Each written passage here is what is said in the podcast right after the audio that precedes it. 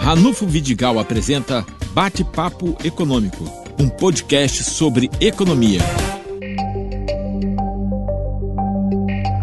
A semana termina com um dado dramático da economia americana. 6,6 milhões de trabalhadores pediram seguro-desemprego.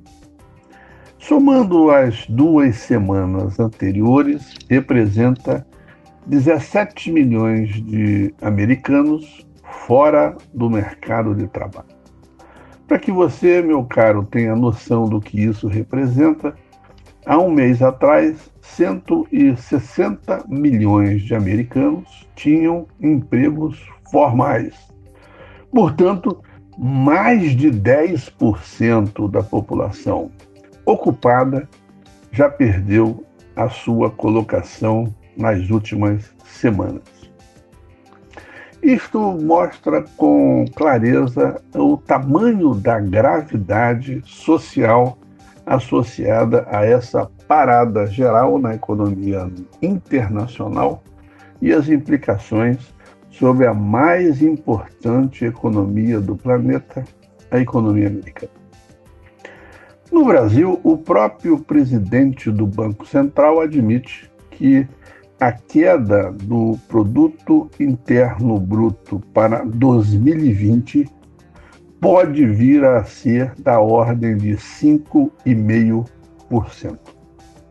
Isso tudo exige medidas é, concretas, rápidas e fortes. A primeira delas já veio. Houve uma injeção de dinheiro de 1,2 trilhão de reais no setor bancário, no sentido de evitar qualquer risco de corrida bancária.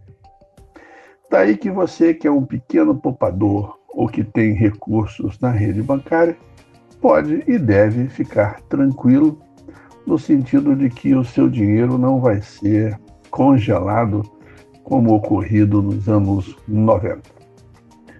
Outro ponto importante são as políticas para os pequenos, micro e médios empresários.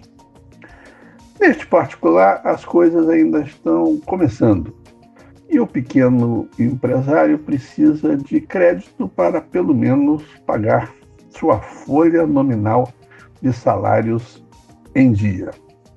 O terceiro segmento são os mais vulneráveis no mercado de trabalho são os desempregados e os empregados informalmente.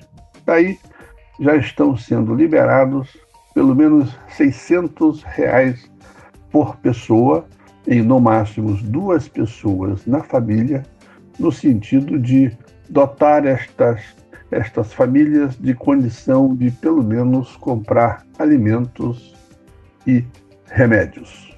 É uma situação que tende a passar, mas neste período inicial nós vamos viver ainda momentos muito difíceis.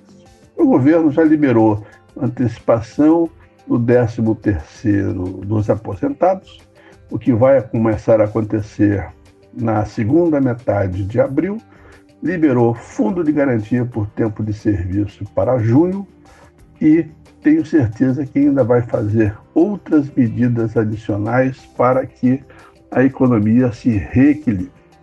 Nesse particular, eu vou fechar esta minha, este meu bate-bola com todos vocês, é, colocando uma frase que estava num cartaz na Itália, que dizia o seguinte: vamos voltar e a economia tende a se recuperar, mas as pessoas precisam entender que devem e precisam trabalhar um pouco menos para que todos possam ter ocupação Dado que vivemos tempos em que a máquina substitui o homem, temos que produzir o socialmente necessário e, em particular, investimentos na saúde pública, distribuir mais as riquezas para que todos possam viver de acordo com as suas potencialidades, de modo que as pessoas possam suprir suas reais necessidades esta crise está sendo um grande ensinamento para todos nós.